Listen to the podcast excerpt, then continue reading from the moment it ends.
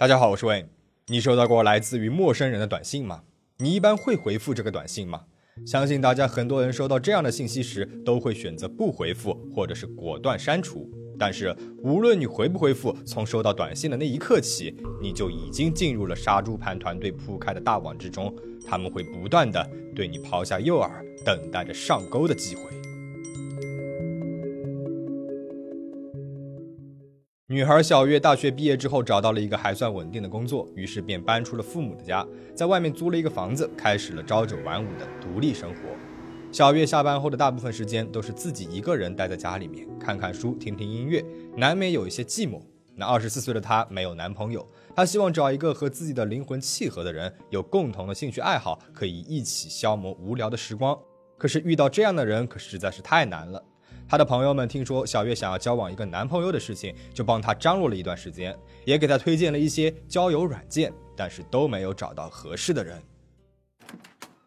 一个星期五的晚上，终于结束了一周的工作，小月回到家，瘫倒在沙发上刷起了手机。这个时候，突然看到微信的好友界面有一个好友申请的消息，微信的昵称叫做落幕，头像是夕阳下一个年轻男孩在沙滩上的背影。他说。你好，我是李姐介绍来的。小月想了一会儿，李姐难道是隔壁会计部门的那个李姐吗？上一次在员工食堂遇见李姐的时候，偶然聊起了天，说起了男朋友的事情。热情的李姐还说要帮自己介绍来着，没有想到不只是客气话呀。她本来想打电话给李姐确认一下，但是想到已经是周五的晚上了，不方便打扰人家，于是决定先添加这个人，周一的时候再问问李姐。加上了好友之后，两人寒暄了几句，小月便得知了对方和自己都有一个叫李姐的人介绍对象。但是此李姐啊，非彼李姐，阴差阳错的两个人就变成了微信好友。小月呢，也意外的得知这个叫小柯的人和自己有共同的兴趣爱好，很聊得来。小柯今年二十六岁，比自己大了两岁，很成熟温柔。从他的朋友圈也可以看得出来，小柯平时喜欢看书、打球，时不时的还出去兜兜风，是一个简简单单享受每一天的人。小月很庆幸这个美好的误会将小柯带到了他枯燥的生活当中，他开始更加频繁的与小柯聊天，分享着点点滴滴的日常。小柯呢也会和他分享自己的日常，比如自己的一日三餐，还说今天赚钱了，以后见了面要带他去吃好吃的。两个人呢也会一起讨论对于某个电视剧的看法。小月发现，小柯的感悟不仅仅是停留在好看或者是不好看上面。而是特别真挚的讨论自己内心真实的感受，谈到自己相关的经历，有的时候呢会让小月感动的热泪盈眶。这种隔着屏幕的暧昧，来自陌生人的嘘寒问暖，让小月逐渐沉溺于其中。和小柯分享的话题也是越来越宽泛和私密。有一次，小柯对小月说自己有一点急事要忙，问他可不可以帮自己登录一个网址。小月也就当做是举手之劳答应了。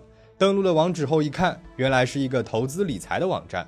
小月发现小柯在这个网站上已经赚了不少钱了。平时小柯呢也会有意无意的向小月透露自己赚钱的门道，也会邀请小月一起试一试。他说自己有一个哥哥是投资理财公司的高管，知道这个行业的趋势，跟着他投就可以赚钱。方式很简单，只需要打开小柯给自己的这个网址，按照小柯的指示投资某一个产品就行。神奇的是，小柯每一次都能够找到最赚钱的那个理财产品。长时间的暧昧聊天，还有投资之后日渐上涨的回报，让小月对小柯深信不疑，陆陆续续的在那个网站投入了十万元。正当小月沉浸在高额回报的喜悦当中时，小柯又告诉他，网站有一个内部消息，说是投资存放满七天就可以获得百分之百的收益。如此高的收益让小月心里一动，和自己辛苦工作挣来的月薪相比，这简直是一笔天大的财富啊！于是小月将自己的存款、父母给自己的备用金，以及在银行和各类贷款平台借来的钱，累计一百多万元都投了进去。七天之后，小月登录了平台，查看自己的账户，账户里面果然是入账了一大笔钱，本金再加上利润，一共有两三百万元。小月她并没有贪心，她准备就此收手。但是当她想将账户里面的钱提现时，网站的客服告诉她，提现需要收取手续费，大约是十万元。他缴纳了手续费之后，客服呢又告诉他，提现不是及时到账的，需要等待几天。而几天之后，他又收到了通知，说自己的收益较多，违反了网站的规定，需要等待工作人员的审核。此后，只要小月一准备提现，网站就会以各种各样的理由拒绝他的要求。小月急了，告诉了自己的父母。父母听了也很着急，觉得小月一定是被骗了。但是这个网站是小柯告诉自己的，他是那个那么美好的人呢，怎么会骗自己呢？于是小月就试着联系小柯，却发现小柯已经把自己给拉黑了。小月这才发现自己被骗了。小月并不是唯一的一个受害者，她的故事呢也不是个例。从众多受害者的受骗经历当中可以看得出来，由对方主动联系自己开始，到迷恋上对方，再到人财两空，整个过程就像是在生产线上生产出来的一样。这种套路被称作为“杀猪盘”，寓意着将受害者引入自己的圈套之中，榨干受害者的所有钱财。和以往的电信诈骗不同的是，杀猪盘往往是放长线钓大鱼。用情感将受害者牢牢圈住，最后哪怕是怀疑自己被骗，受害者们呢也不愿意接受。杀猪盘的基本套路包含了三个步骤：首先是寻猪，即寻找潜在的受害者。由于杀猪盘的最终目的是骗取钱财，因此经济独立但是情感空虚的年轻单身男女非常容易成为他们的对象。在这一层面上，留学生以及在外的华人遇到杀猪盘的概率是格外的高。但不管是国内还是国外，杀猪盘寻找和联系目标的途径都是大同小异的。比较常见的途径就是发送手机短信、添加微信好友，在婚恋平台或者是交友软件上主动联系。如果是在海外，他们呢也会通过脸书、Instagram、领英等社交平台私信目标。寻找目标并且收集目标相关信息，在网络极其发达的今天，已经是再简单不过的事情了。你的年龄、教育经历、生活地区、交友圈子、婚恋状况，他们都能够通过你在网上发布的信息轻松掌握。因此，杀猪盘团伙常常能够广撒网，在短时间内找出大量的潜在受害者。确认了目标之后，就来到了让受害者自愿踏入陷阱的一步了——养猪，即与目标建立信任、培养感情。这个看似困难的过程，实际上呢也是有套路的。在接近目标以前，他们需要先为自己打造一个人设。这个人设不需要完美，但是需要优秀且有亲和力，是普通人在生活当中很难遇到的那种类型。他们会在社交平台上发自己健身、看电影或者是读书的照片，给人传达一种自己的生活很健康向上的感觉。在这些生活片段当中，他们会时不时的穿插一些比较高调奢侈的活动，比如喜提豪车、入住酒店高级套房、乘坐飞机头等舱等等，打造一种事业有成的形象。他们的照片一般来源于国内外社交平台的一些小网红，不仅质量高，而且还可以实时更新。然后他们就开始接近目标了，打招呼的方式啊多种多样，但是总结起来呢，就是制造一场美丽的意外，让你产生一种缘分天注定的错觉。通过短信或者是微信联系的情况，借口常常是短信发错号码，微信加错好友。如果你回复了短信，他们就会夸赞你人善良有礼貌。如果你通过了他们的微信好友，他们会夸赞你的头像或者是朋友圈品味独特。从这里开始，只要你没有表现出不想继续聊天的意愿，他们就会以彬彬有礼的方式诱导你说出更多自己的个人信息。同时，他们也会向你透露更多关于自己的私密信息，比如曾经受过的情伤、生活当中的悲惨经历等等，引起你的同情心。就算你暂时不愿意向他们敞开心扉，他们也会有一套自己的策略来应对目标的不同反应。比如，如果你对喜欢发表自己意见的人不感冒，他们就会转向倾听模式，耐心的迎合你的想法，让你产生被尊重、被理解的感觉。如果你不喜欢发表自己的意见，他们呢就会询问你的烦恼，并且恰如其分的给出安慰和建议，让你陷入被引导、被救赎的角色当中。而另外一方面，他们也很了解你的爱好。比如你喜欢音乐，他们就会表现得非常懂音乐；你喜欢电影，他们就会说自己也看过你看的那些电影，并且能够发表非常深刻的感想。如果你喜欢读书，他们就会给你推荐自己看过的影响人生的书籍。不管你是喜欢登山滑雪还是湖边钓鱼，他们总能够和你的兴趣一致。确认了共同的兴趣爱好之后，他们会更加频繁地和你聊天，看上去就像是普通朋友分享着自己的日常一样。但是。他们的目标始终是让目标产生依恋，所以聊天的气氛会变得愈发的暧昧，最后发展成网络情侣。在这一整个过程当中，他们会时不时的向你透露自己最近赚了钱，做了一笔生意，并且向你许诺一个非常美好的未来，比如将一起在大城市买房，一起去国外旅游等等，俗称画大饼。如果你在中途对他们产生了怀疑，他们会主动邀请你进行视频通话或者是语音聊天，而你会惊喜地发现，视频里的人和他给你发的照片是一模一样的。按照现在的技术，视频换脸其实并不是什么难事儿了。当你表现出对赚钱有兴趣时，杀猪盘的最后一个步骤——杀猪就开始了。杀猪的手段一般有两种：在线博彩和投资理财。其中，投资理财听上去似乎风险更小，可信度更高一点。因此更具迷惑性。他们会告诉你一个网站或者是 APP，说自己有认识的人是这个平台的高管，能够打听到内部消息，让你在上面注册账号。这个网站或者是 APP 看上去就像是普通的投资理财平台，有不同的产品可以选择，但实际上都只是空壳，是他们做出来的一个虚假平台。如果你担心自己受骗，不愿意注册账号的话，他们也会大方的将自己的账号借给你操作，并且表示前期你不用投钱，试着操作一下，觉得可以赚钱再自己注册。然后你会发现，用他的账号还真的挣到钱了，他的情报也都是准确的，于是就决定自己试一下。他们会鼓励你先不要投多，先投一点点，但是产品的超高收益会让你逐渐失去对数字的敏感性。只想着投入越多，回报越大，从几千开始，到几万，再到几十万，甚至是几百万。如果存款不够了，就找父母要；父母没有，就找朋友借；朋友不借，就找银行贷款；银行贷款还不够的话，就找贷款平台。如果还是不够的话，没有关系，还有非法贷款平台呢。反正到时候挣了钱，就算是很高的利息，也能够承担得起。在这个网站上面，你的钱不再有实体，而是变成大到你不敢想象的数字。你看着它每天都在增长，会逐渐丧失理智。当你觉得足够了，想要停下来的时候，就会发现你的账户里面的钱不管怎么样都是无法提现的。平台会让你支付提现的手续费、税金等等，并且这些额外的费用不能够从你的平台账户里面扣，一定要从银行账户里面支付。而当你交完了这些费用之后，平台还会让你等待几天到十几天。那为什么需要这些时间呢？是因为杀猪盘团伙需要把你的钱分散转移到海内外各种账户里，即使你将来报警了，钱的去向呢也难以追踪了。最后醒悟过来的受害者试着联系自己无比信任的网恋对象，才发现他早就已经注销掉了所有平台上的账号，人间蒸发了。杀猪盘骗局当中，除了我们看到的那些无辜蒙受损失的受害者们，还有我们看不到的全球性问题——人口贩运。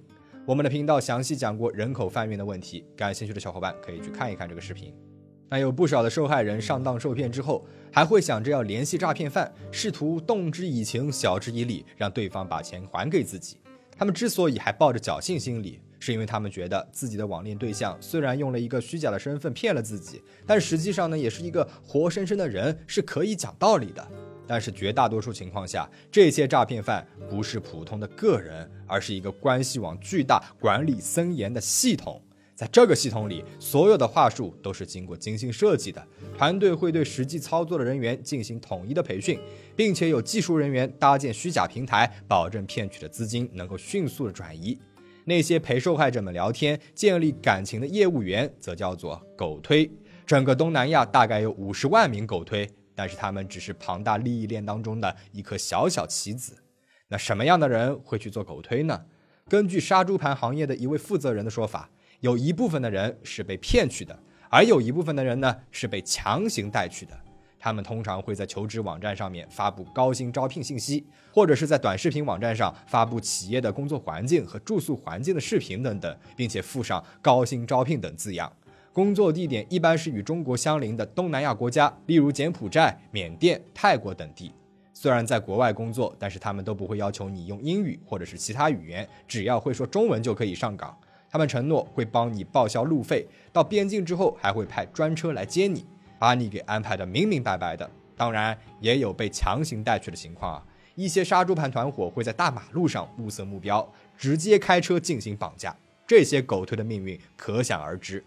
从你和杀猪盘团伙有联系开始，就已经行走在刀尖上了。虽然少数杀猪盘团伙会帮你安排飞机和签证，但是大部分的杀猪盘团伙并不会帮你购买飞机票。也不会帮你办理合法的手续，因为做这些事情不仅费时费钱，而且还会留下证据。不走合法的渠道，那么就只剩下一条路了：偷渡。他们将打工者都带到了中国与东南亚国家相接的边境地带，然后塞进山里面的安全屋里，寻找机会越过边境。这一趟路程常常很艰辛，但是想到马上到手的高薪工作，没有多少人会在这里打退堂鼓的。就算是有人想要逃跑，在这种人烟稀少的山上，杀猪盘团伙有各种手段让你屈服。越过了边境之后，他们会将打工者送往杀猪盘的园区，在这里进行培训，然后开始工作。狗推们工作的地方啊，是在一个大型写字楼的办公室里，一个人占有一小格子的空间，整天面对着电脑和多部手机。而主要的工作内容呢，就是与目标聊天，机械的输出培训内容。和最开始承诺的高薪不同，他们给的底薪很低，按照业绩给提成，但是只有到达了他们设置的最低业绩才可以拿到提成啊。随后的每一个月，他们都会提高最低业绩，让你不得不更加努力的工作。有的杀猪盘园区要求员工从早上的八点工作到晚上八点，如果达不到当月的业绩，还要加班。有的时候每天至少要工作十四个小时。在这样一个压抑的环境当中，人际关系也是令人窒息的。在这里的人无法自由地与家人朋友联络，彼此之间也无法建立友谊。除了底层的业务人员，每个小组还有组长，组长上面还有更高层的管理人员，他们需要对业务人员形成威慑，同时呢，也要在业务员之间建立竞争。表现好的人能够获得奖励，业绩不良的人则会遭到惩罚，一般是罚金、痛骂和毒打。狗推之间不会过多的交流，也不允许讨论受害者的信息。大家都很清楚，即使大家都是一根绳上的蚂蚱，也需要有一个人来垫背。只有业绩比别人更高，才不会受到惩罚。在杀猪盘团伙营造出来的竞争氛围当中，狗推们渐渐地放弃了抱团抵抗的想法。如果有人干不下去了，想要罢工或者是逃跑，会发生什么呢？解决罢工很简单，强制狗推工作就可以了。毒打、关笼子、禁食，都是杀猪盘团伙用来控制狗推的暴力手段。他们还会把赚不到钱的狗推卖到其他的黑产业做劳工，然后向狗推的家人索要高额赎金，通过践踏人的尊严，抹去他们作为人独立思考的能力，来把他们变成纯粹的赚钱工具。传达的信息呢也很简单，在这里没有人在意你的死活，没死就去赚钱。那偷偷逃跑可不可以呢？首先，杀猪盘的园区一般都是被高墙给围着的，出入口有专人把守，几乎不可能四肢健全的逃脱。